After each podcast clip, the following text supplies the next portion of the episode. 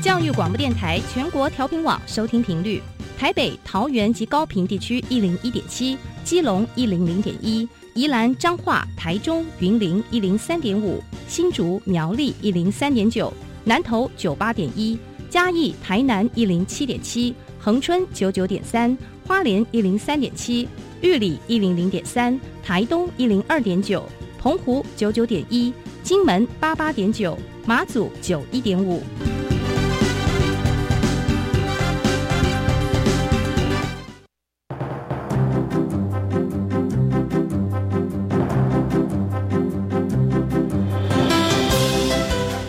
湾的教育要怎么做才能使孩子面对未来的社会呢？当我们期待孩子改变的同时，也期待教师的教学方法跟着改变，家长的观念也一起改变，一起携手协力同行。谢若楠老师带您探索自发互动共好的十二年国教新课程，听见台湾教育的改变。欢迎收听《国教协作向前行》。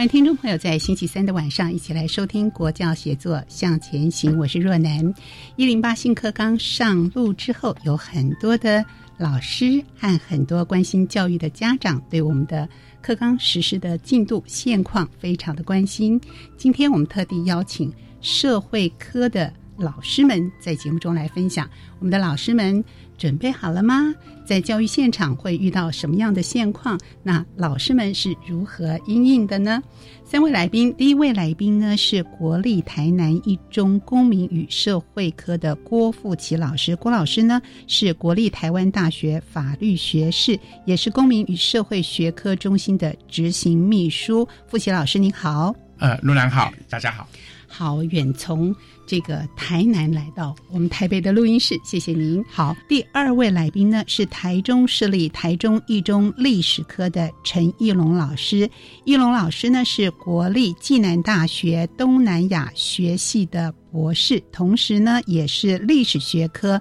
中心资深的研究老师叶龙老师，您好。若楠好，各位听众朋友，大家好。第三位来宾呢是台中市立台中女中地理科的赵友松老师。老师呢，同时是国立台湾师范大学环境教育研究所硕士，也是地理学科中心研究老师。友松老师，您好。主持人好，还有各位听众，大家好。是三位老师呢，分别是我们社会科历史。地理还有公民与社会的老师们，呃，我相信新课纲要实施呢，其实很重要的就是我们学科中心对我们教育现场的老师做了哪些协助。那在这样的一个课纲实施当中，他又扮演什么样的角色呢？这个部分我们请有松老师来跟听众朋友说明一下好吗？好。大家好，那学科中心呃，它其实它成立到现在，其实已经迈入到了第十五个年头。那中间经历了九五站纲、九九课纲，以至于到现在的一零八课纲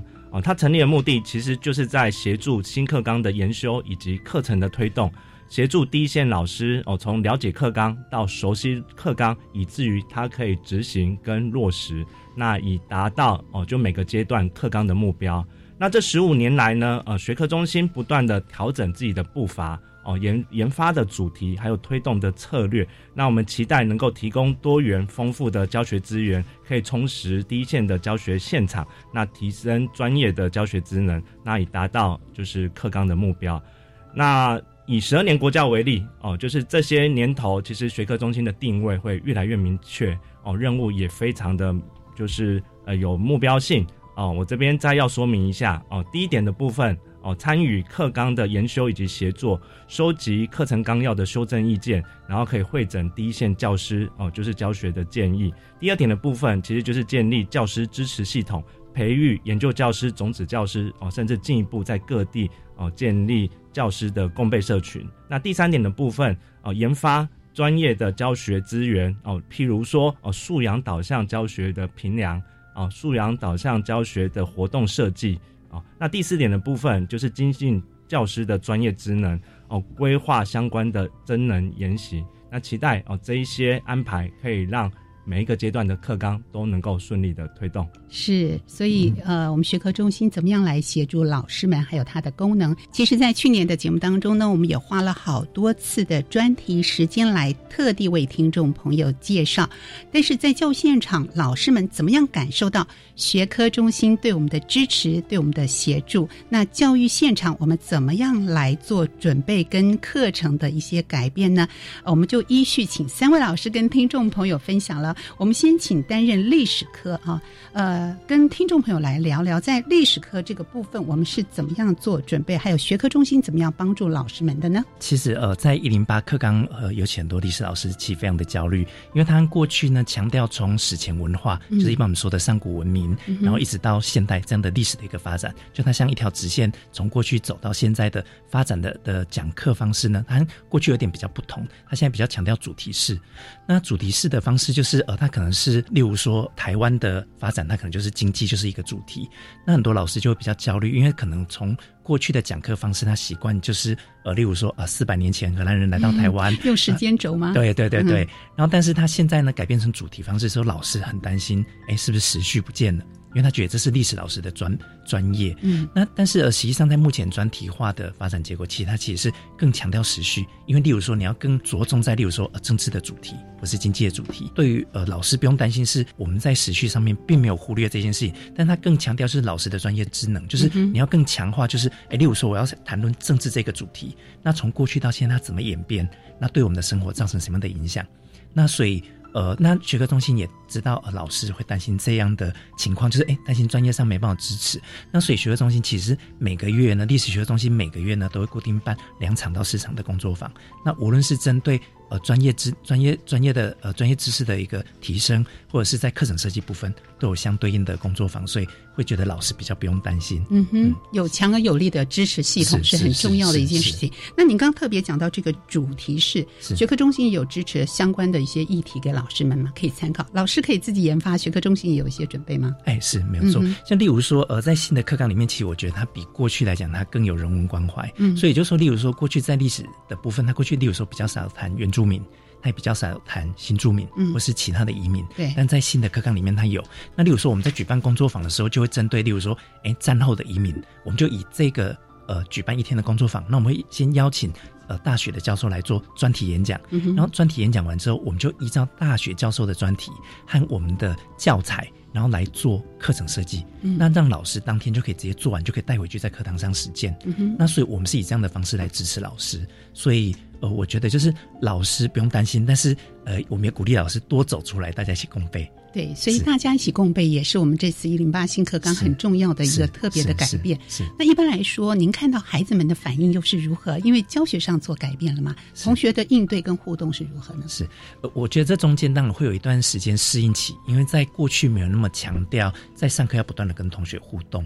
那呃，以我自己的经验，就是呃，在上个学期我就是整个学期就是课堂是以史料来做引导，嗯，那同学一开始会很不习惯这么高的阅读量。可是到了其呃其中之后，那个同学的速度和反应，他就能够理解说为什么要这么做，而且他也知道说哦，原来课本是我们的文本之一，课本不是唯一的观点。对对对，那我觉得这个转变就很重要。那呃，接下来就是我也和地理老师合作，那是我们的地理老师他就说，哎，他觉得在我这个课堂上的阅读的经验，学生是可以带到地理上使用。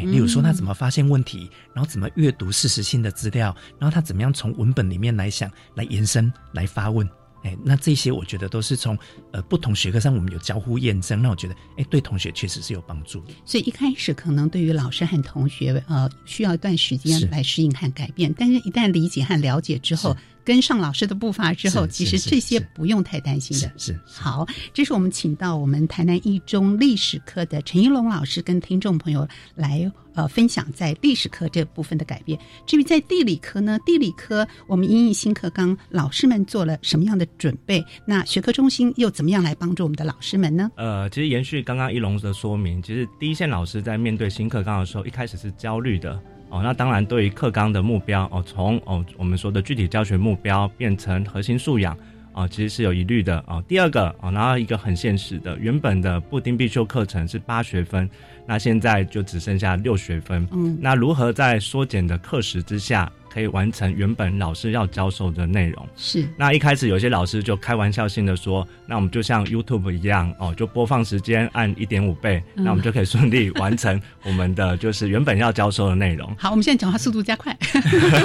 是。那当然这只是开玩笑的。那我们会希望说可以调整教材跟教法哦，比如说呃，我们所采取的素养导向教学的策略，我们选择了问题导向的方式去。去进行哦，比如说每一个课程、每一个单元哦，他会用一个核心问题做开始，那借以去贯穿整个课程的一个发展。那呃，过去的教学是老师为主体哦，然后学生是接受的人，就老师比较是讲述型的。是，那现在变成学生是主体，那透过核心问题的引导。哦，那学生其实可以把原本哦所学到零碎知识，可以有脉络、有系统的吸收。那甚至呢，其实不够的课时，会因为这个核心问题，学生会自主去学习，把这一些可能没有教到的东西，由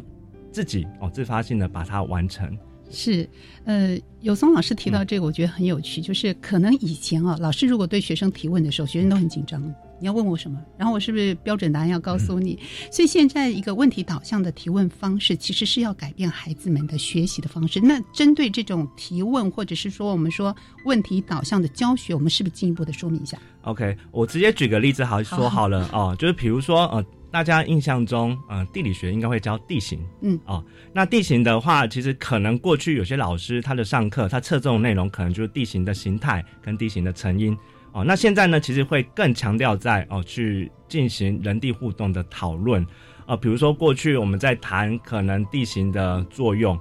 呃，老师纯讲授，可是现在会先也给一个核心问题哦，比如说啊，大地的变动是否是无法避免的灾难吗？嗯，哦，那以这个大问题，然后引导学生去思考，而在这个大问题之下，那除了原本我们在谈的地形哦，它可能它的形态跟特征跟成因之外。学生就要去思考，那这个跟我们的日常生活会有什么关系？嗯哼，对，那借由这个方式哦，其实我们就可以把哦，就是片段的知识、地形的知识，转变成我们日常生活一定会用到的东西。是，所以跟我们日常的生活的连接、情境。或者是这种提问的方式，都是我们在素养导向教学里面一个很重要的一个改变啊！我也很关心学生的接受度又是如何呢？一开始他们会不会产生一些呃不知所以来跟老师应对的这样状态？那经过你的引导之后，做了一些什么样的改变呢？其实一开始我们会以为学生好像会不适应，可是不适应的是老师，因为对学生来说，嗯，无论是旧课纲的高一学生，还是新课纲的高一学生，是他们全部都是白纸。也就是说，其实，在面对新课纲，其实老师只要转念了，老师会用新的教学方式。其实对学生来说，他的学习是一样的。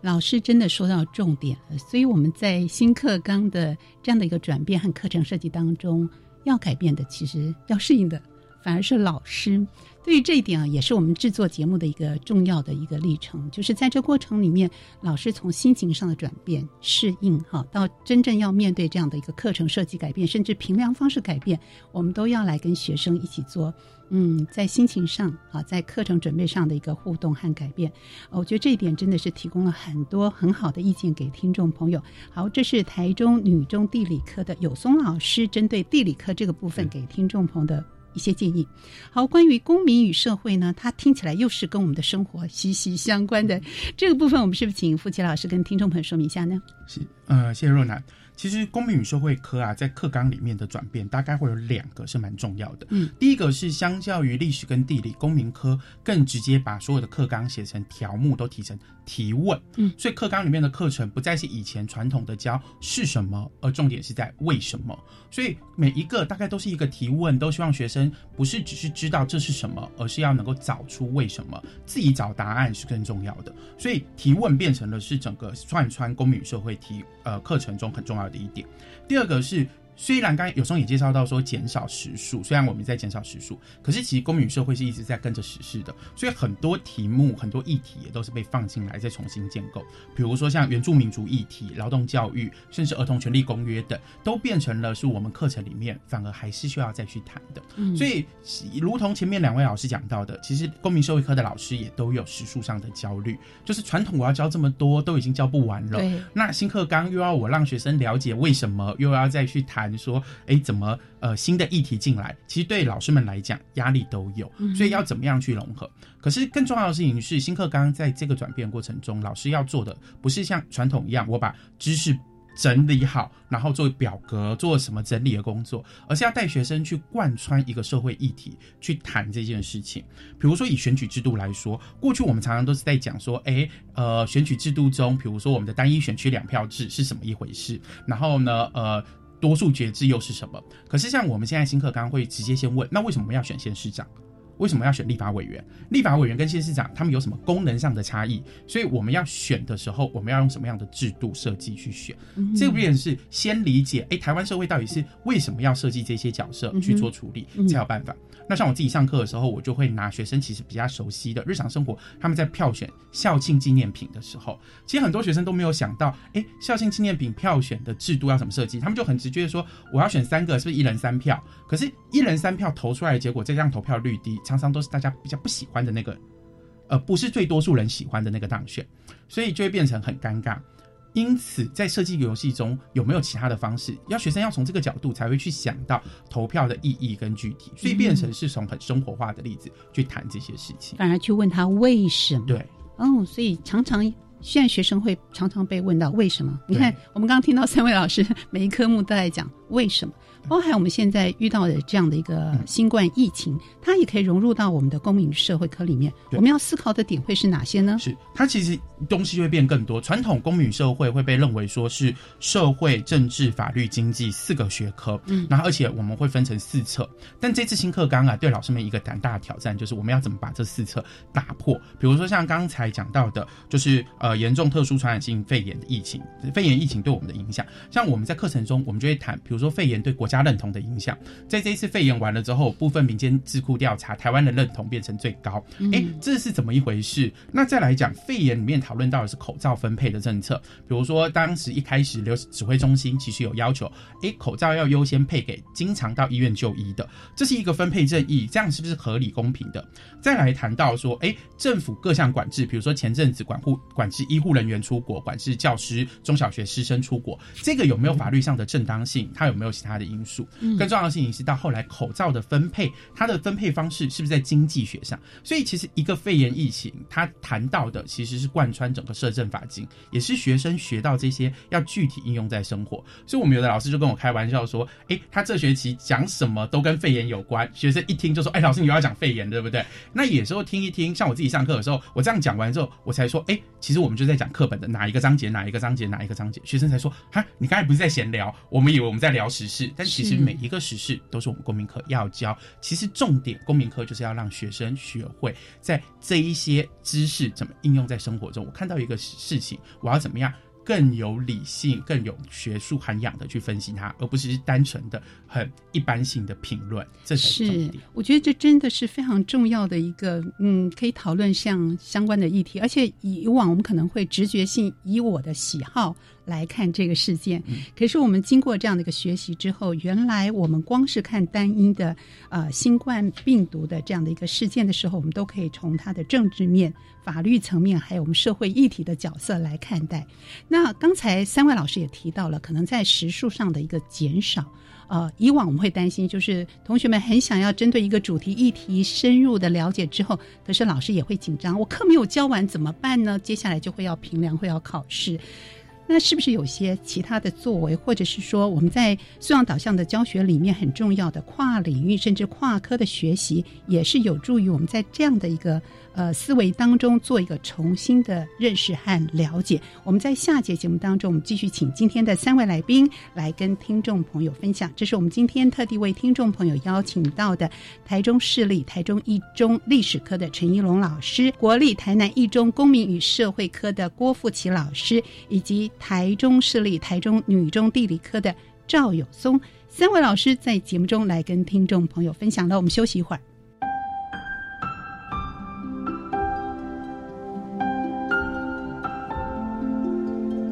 各位好，我是台南一中公民与社会科教师郭富奇。我认为教育是用心陪伴孩子成长，而不是控制，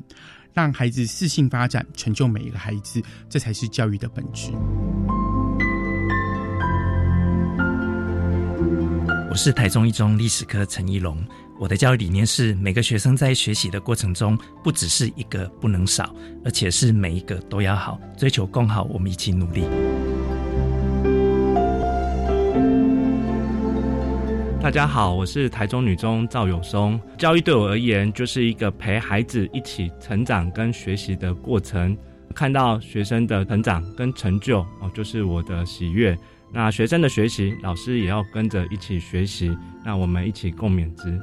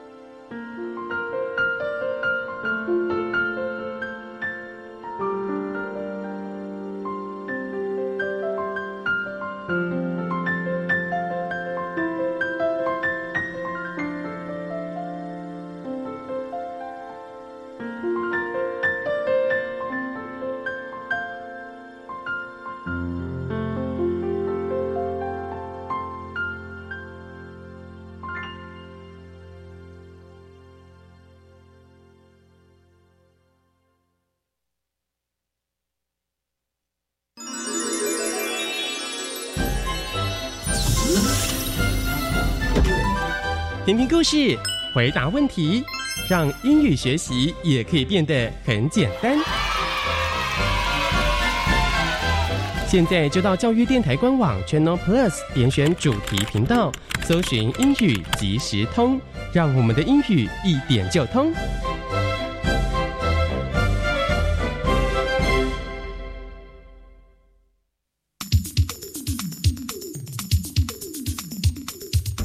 大家好，我是教育部资讯及科技教育司司长郭伯成。教育部因应疫情线上教学的需要，我们已经筹组了全国的线上教学应应团队，并提供学校线上教学的参考指引，并且进行了硬体设备的增购调配，透过公司协力会整公部门及民间的资源，提供学校师生不管是硬体、网络啊教学平台的服务。教育部啊也录制了一些教学影片，引导师生来进行线上学习。如果大家有需要，可以上教育云，都可以简单轻松的找到这些教学的影片。教育部与学校站在同一个阵线，一起为线上教学努力，共度这一次疫情的难关。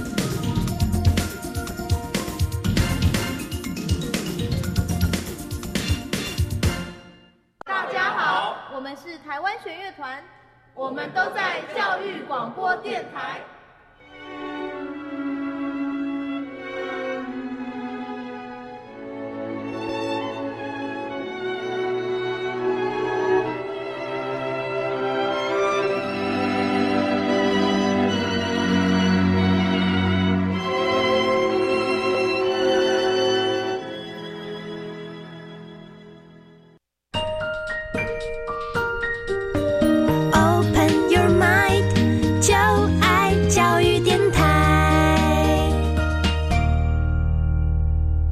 国教写作向前行，因应新课纲的实施，你准备好了吗？老师们准备好了吗？我们每一个人都来关心这样的一个课纲实施的过程当中，我们怎么样来帮助我们的孩子做好陪伴的角色？今天为听众朋友邀请三位来宾，分别是台中市立台中一中历史科陈一龙老师，国立台南一中公民与社会科的郭富奇老师，以及台中女中地理科的赵友松老师。三位老师在节目中。针对各个科别老师如何做，还有我们的学科中心怎么样来帮助我们的老师们？那以往我们的历史、地理还有公民社会科等等，在以往的观念是背多分喽，背得多，记忆力好，分数也就高。但是新课纲上路之后，社会领域又增加了探究与实作这样的一个选修课。那这个部分老师们是怎么样准备的？在教学上有没有一些困难呢？我们就来听听三位老师来。分别跟听众朋友分享，我们是不是先请付琪老师来跟听众朋友说一说呢？行，嗯，公民与社会科，其实在探究与实作上啊，它就是很重要的工作，是我们要用社会科学的研究的方法，让学生能够更细致的去谈一些议题，也跟他们生活周遭议题。举例来讲，像比如说有些学校设计的课程，都是以他们生活周遭的，像是校规出发，或者是服役问题等出发，让学生去讨论说，我们这个。事情是怎么制定的？那它背后的成因是什么？嗯，最重要的事情是要叫学生带领学生开始行动。所以很多时候我们可能会是以公民行动方案，也就是希望学生有一个具体的行动。不论你是在把这件事情解释给别人听，或者是你有一个呼吁，或者是你有一个。呃，希望改变的策略跟方向，我们要去收集，然后去平衡这样子一个练习。所以，公民科的探究与实作，其他的例呃，在整个设计的过程之中，会是希望不要再像主持人刚才讲的一样，是用贝多芬的方式。我们不是在背诵，而我们是在真正去了解一个议题的成因，并且找机会实践它。嗯哼，要了解一个议题的成因，所以孩子们会焦虑说：“哎，那我是不是要先辈知识要有足够的？”呃，呃，广度也好，或者是我对单一事件的一个主题的一个深度也好，反而东西越来越多，那个焦虑感会不会就跑出来了呢？嗯，其实也不会，因为我们在研究的过程中，或者是在探究的时候，都强调要从他们自己生活经验中去出发。嗯，所以很多时候其实都是在研究或是理解他自己生活经验周遭的事情。那当然，研究的这个过程中，我们会去。带到。一些比较专精的概念，那在这个过程之中，学生其实是一边在透过这个议题去理解这个专精概念，跟以往不一样。以往是我们先背了整个经济学的原理原则，然后呢，反而学生不会运用。现在反而学生是在这个具体的实践过程中，他们就看到，诶，所以其实我们经济学上在谈的概念，或者是我们想要教的概念，就在这边。是所以这一点其实是，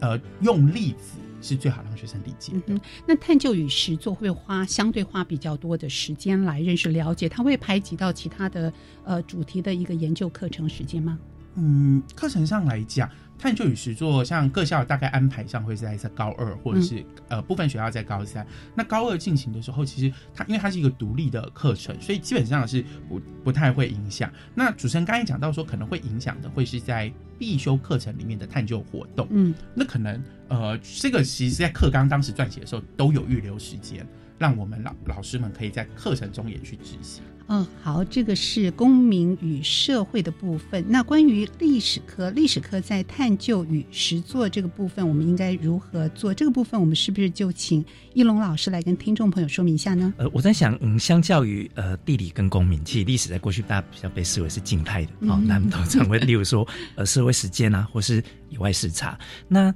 对于历史来讲，我想呃大家过去想的就是呃历史可能要背很多资料。那我觉得在现在一个资讯爆炸的一个时代哦，其实你在依赖过去那种知识库的方式一直灌输，其实有点比较没那么必要，因为学生也都可以使用手机，可以使用到。那我觉得这个想法应该是转变，就是过去很多历史老师会使用文本、使用资料。那我觉得，与其让学生一直背资料，那不如让学生，就是我们说嘛，就是你给学生钓鱼给学生吃，不如教他怎么钓鱼。那我觉得在探究与实作对老师来讲非常重要。其实我觉得是、呃无论哪一科老师都很重要，但是我们从我们的历史课的专业来带学生，因为在过去呢，我们使用了非常多资料，但是我们没有教学生怎么发现资料跟解决问题的能力。那尤其是历史这个学科，它常可能会停留在，例如说它只有呃发现资料、读懂资料，但是诶，你怎么样把它转为现实生活可以使用的能力？过去历史比较没有使用。那我觉得在探究与实作里面比较重要的是，呃，它其实教学生怎么样应用在生活上。例如台湾常碰到古迹自然的问题，那诶，到底那一个建筑到底是不是古迹这件事情，我觉得它其实需要历史专业来判读。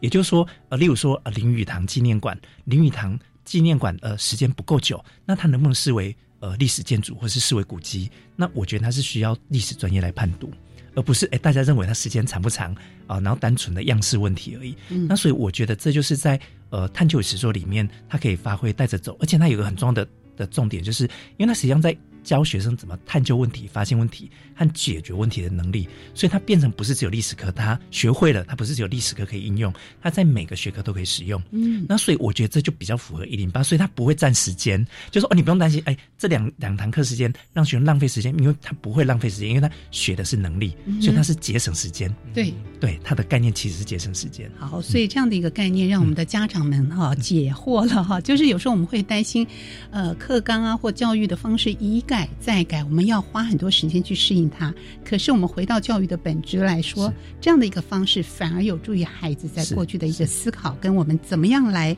帮助每个孩子长出他们每个人的能力。好，这个部分呢，我们刚刚听到是历史科叶龙老师跟听众朋友的说明。我们接着请有松老师，我们来，当然是从您的这个专业角度对理科，可是其实他探究与实作不是单一科目的哈，所以他是不是也显现出需要做一些跟其他科目互相的一个合作啦，甚至可能要跨领域这个部分呢？嗯好，那在谈论探究与实作课程之前，我想请大家想一下，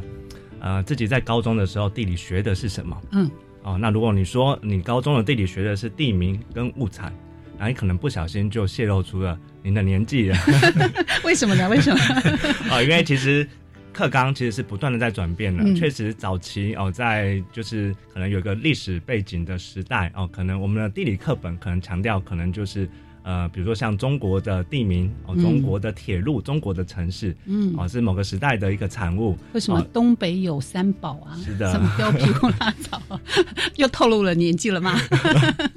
对，那随着课纲的转变，从八八到九五、九九一路到一百零八哦，其实整个课纲会随着时代哦教育时事其实不断在演变。嗯那其实地理在整个课纲的转变当中，特别在探究与实作，其实展现出了哦，其实它的课程目标其实已经不在于知识的背诵，而是在于能力的培养跟学习。对，那以探究与实作课纲所提到的哦，地理课的课程，其实它精神当然就是在问题探究，学习内容都必须要架构在问题意识、思考跟探究以及学习表现。哦，所以说就诚如刚刚所提到的哦，就是布丁必修课程可能会有问题探究，那一路到了就是探究与实作课程，我们会有一个更大的一个探究，而这个探究就不只仅于单科，而是可能要透过历史跟地理跟公民一起来合作。哦，毕竟真实世界是没有分科的，是。对，那我们期待说，其实呃，跨科的一个问题探究，可以培养学生就是全方位的一个视野跟能力。是，关于这一点，夫妻老师也有些想法。嗯，我其实想要再多补充，像刚才主持人提到的跨领域，嗯，的确，自然与社会的探究，目前刚才呃，我们也谈到的是在我们呃社会科里面，历史、地理、公民，有松老师提到是跨科，但其实就像主持人刚才讲的，还有跨领域。举例来说，像现在有些学校正在推的是刑事司法问题，它透过呃生物跟化学跟物理还有公民科。地理科的结合，所以他们在探讨的是，哎，刑事鉴定。他们有一个学校真的是拿猪骨头让学生练习砍那个刀痕长怎样。嗯，那为什么自然科学这样子？然后最后再把它应用在法庭上面，再进行模拟法庭去做结合。所以跨领域的探究与实作也有，或者是小一点的，像有呃，我们学校自己在研发，目前在研发制服，就不只是在谈制服的样式美不美，我们还想要跟化学跟物理合作去谈，哎，制服的透气性那个棒。数，那我们买这个衣服到底要怎么进行？那它的设计，台南的天气怎么样？那为什么这样子的天气适合穿什么衣服？所以确实跨领域的课程也是逐渐在这个新课纲中逐渐成型的。是是，我都听到看到三位老师都不断点头。所以因为这样子必须要跨科，甚至要到跨领域，对于老师们来说也是。会不会相对觉得负担也是比较重的呢？那对于低线的老师来说，我们应该要如何准备，或者是我们在准备这样的课纲的时候会遇到哪些问题？因为三位老师都是在我们学科中心，那也接触很多很多的老师，很多的工作坊啊，或者是社群。我想也针对这点，我们分别请三位老师来跟听众朋友分享一下。好，一龙老师先跟大家说一说您的接触和呃，您感受到大家想要改变或大家觉得困难的地方在哪里？是。呃，我在想啊，呃，台湾的呃教育环境其实长期以来比我们比较强调个人竞争，但是我们比较缺少团队合作。嗯，呃，强调个人竞争底下，其实让台湾的所有的老师其实。我觉得素质是非常的好，但是因为我觉得，因应到一零八课纲以及这个世界转变，我觉得过去老师单打独斗的情况，我觉得在现在这个时代已经比较难应付我们现在这么多元的课程。所以其实我我们是比较鼓励老师，就是能够有共备，参加共备。无无论你参加学科中心的共备社群，或者是你在校内组共备社群，或是各种形式的都可以。那但是我觉得，就是任何事情都是一个转机啦。哈，那就是说，例如说现在因为疫情的关系，大家不方便出门。哦，那或者是说大家也不适合群聚，那我觉得刚好就是，哎，这段时间刚好让大家，哎，例如说第一个开始提升在教学上使用资讯能力的机会啊。那当另外一方面是，那我觉得这样的东西它其实就可以反映在老师共备。那我们自己学科中心的经验就是。呃，我们在过去本来就呃有，我们就双轨，就是有实际上共备社群，就人面对面共备社群，我们也有采取线上共备。那我们自己的线上共备的经验，是因为过去我们会猜想，我们人和人用线上共备不容易理解对方在想什么，因为我们没有看看不到你的表情。嗯。可是我觉得长期摸索下来，我觉得他还是可以找出一个方法。那包括例如说，哎，你可以让你的桌面可以让对方看到，或是你可以线上工作。那所以在这样的情况底下，我们就我们其实蛮鼓励，尤其在疫情的时候，其实老师。如果出门不方便，因为现在呃一零八课纲关系，大家校内的排课比较复杂，那我觉得老师也确实觉得困难。那我觉得，哎，老师线上光备是一个可行的路。大家利用呃课余时间，哎，例如说，哎，你有两节空档，你就抽个空，或是哎下班时间两个小时抽空，或是假日抽空两个小时，也可以解决一些。因为我觉得我们的公备还是要支持有小孩的家庭。嗯，那我觉得线上公备可以稍微。解决大家，例如说要照顾家庭、照顾家人的限制，是。对，所以老师感情越来越好了哈，相处时间越来越多。好，呃，有松老师，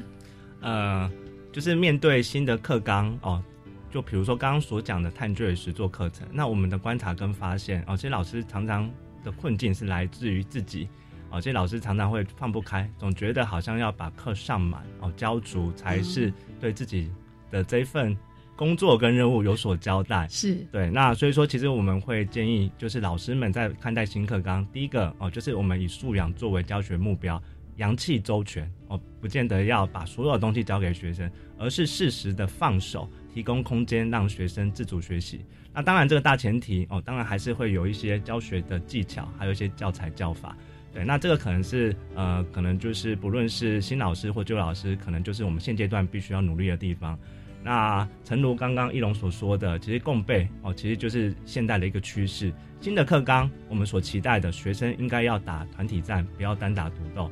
哦，当我们要教学生这个的时候，其实老师自己本身就要打团体战了。对，那第二个就是我们这边也会建议哦，其实学科中心或者各个单位哦，各个推动中心其实都有准备好非常多的一个教学资源。哦，所以说其实不论是教学事例哦，或者就是我们也办理很多实作工作坊哦，那或者就是接下来因应疫情，我们也有很多线上的真人研习跟讨论。那欢迎就是各位老师就是踊跃的参与，那当然也欢迎就是各位家长。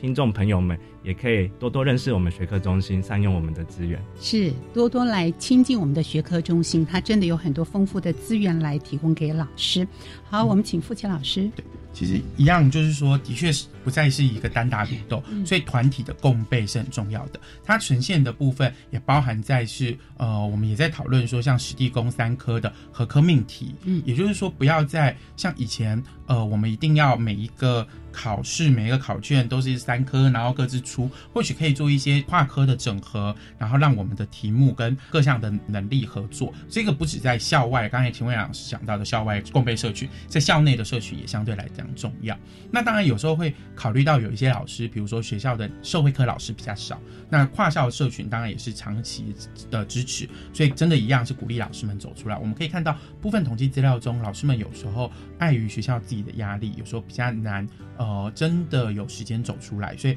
趁像一龙讲的，趁这个机会用线上的方式好好出来是一个。那当然，另外一个在公民社会科这边也要再提醒老师们，因为在过去一段时间发展的时候，我们其实发展了很多包含了校定必修或多元选修的课程，然后现在。即将又要上路，就是在今年一零九开始，会有学校开始陆续上路的探究与实作。嗯，很多老师其实在这三种课程中是用类似的概念在进行的。可是，一间学校应该要去统整一下自己所需要的课程的那个结构跟状况。所以，如果说我们已经在类似的能力在校定必修教过了，在探究与实作的时候，就应该要再重新考量到学生的属性，把课程转化。因为我们常常听到有几个老有一些老师在讨论说：“哎，为什么这门课放在哪里？”好像放在探究与实作，放在多元选修，到底它类似要放在哪里？其实就是学校要重新再去确认我们自己对学生的图像建构跟想象。那这个部分是因为是即将在今年九月份开学之后就会开始要上路，所以如果老师们现在还有一些这样子疑虑，刚好要趁这段时间，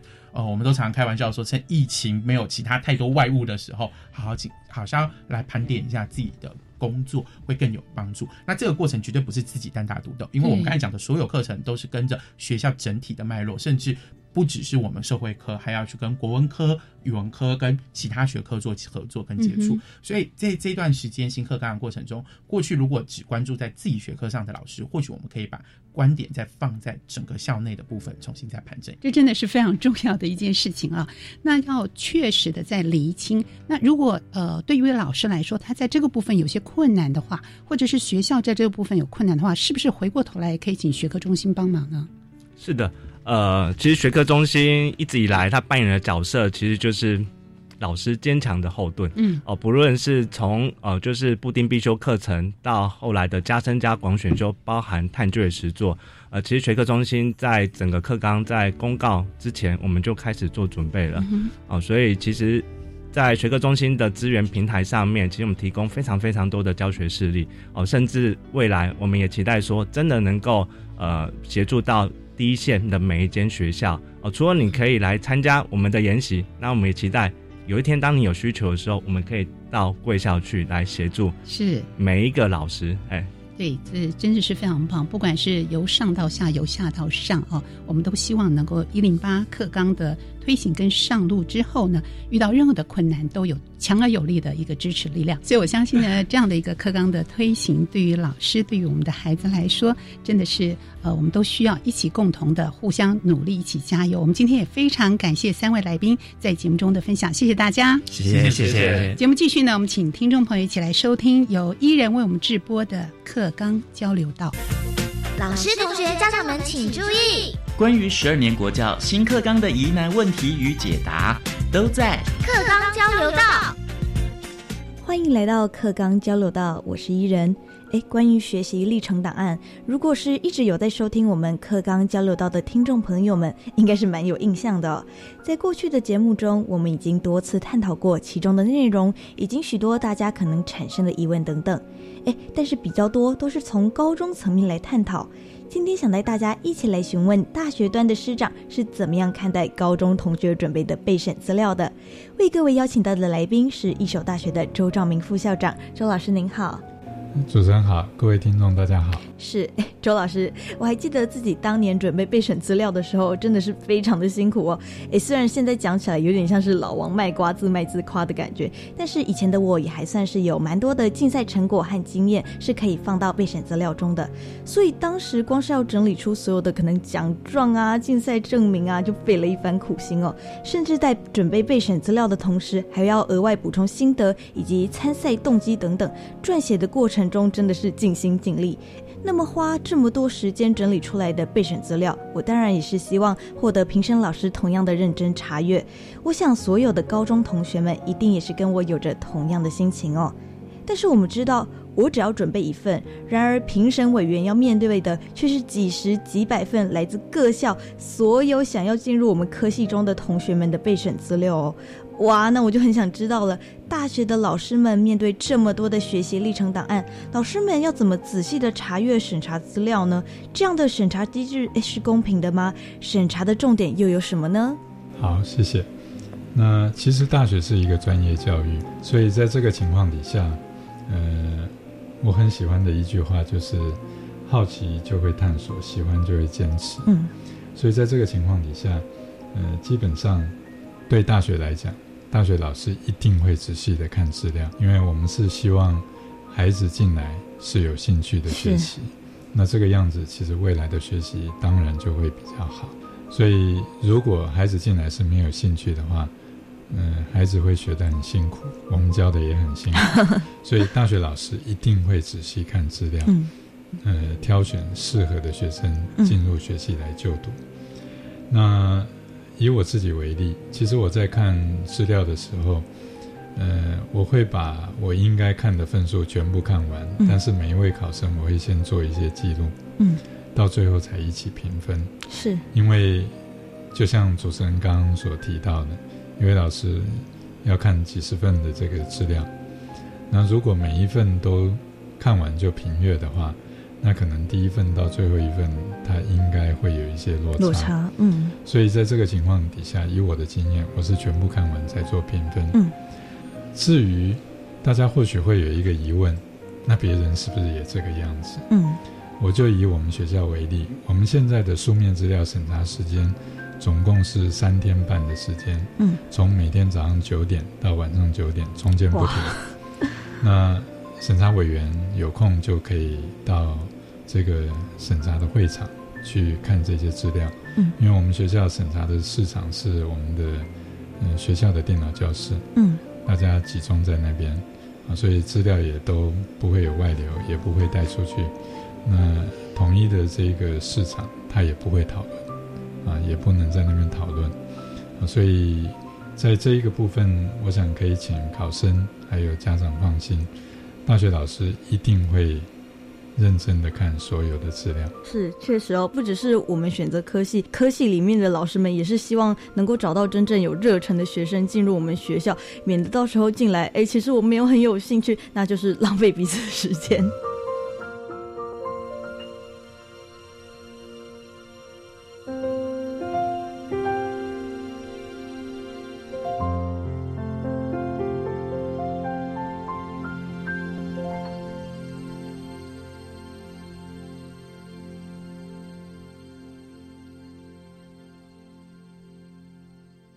审查有什么重点吗？就是您在看这些学习历程档案的时候，有什么重点是您会特别去 focus 在上面的吗？好，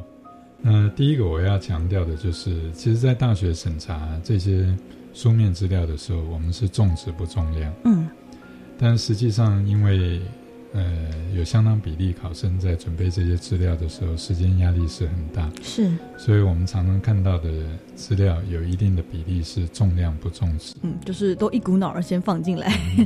那这个其实呃，跟我们的想法是不一样的。那另外，我举一个简单的例子，以多元表现来讲，嗯，那是不是我当了很多社团的社长，当了很多班级干部？是比较有利，嗯，那对大学来讲，其实并不然。哦，那最主要我们是希望，比如说以参加社团来讲，我们是希望能够看到考生能够表达出来他为什么去参加这个社团，动机。对，那他参加这个社团做了哪些事情？比如说有活动的计划或者活动的管理啊，这些过程。那这些过程当中，他有什么样的收获？有什么样的感想？嗯。那对他自己的兴趣现象有什么样的影响，或是有什么样的关联？嗯，这个是我们希望从备审资料上面看到的东西，也就是量多并不是重点，嗯，而是在做一件事情，就主持人刚刚讲的动机，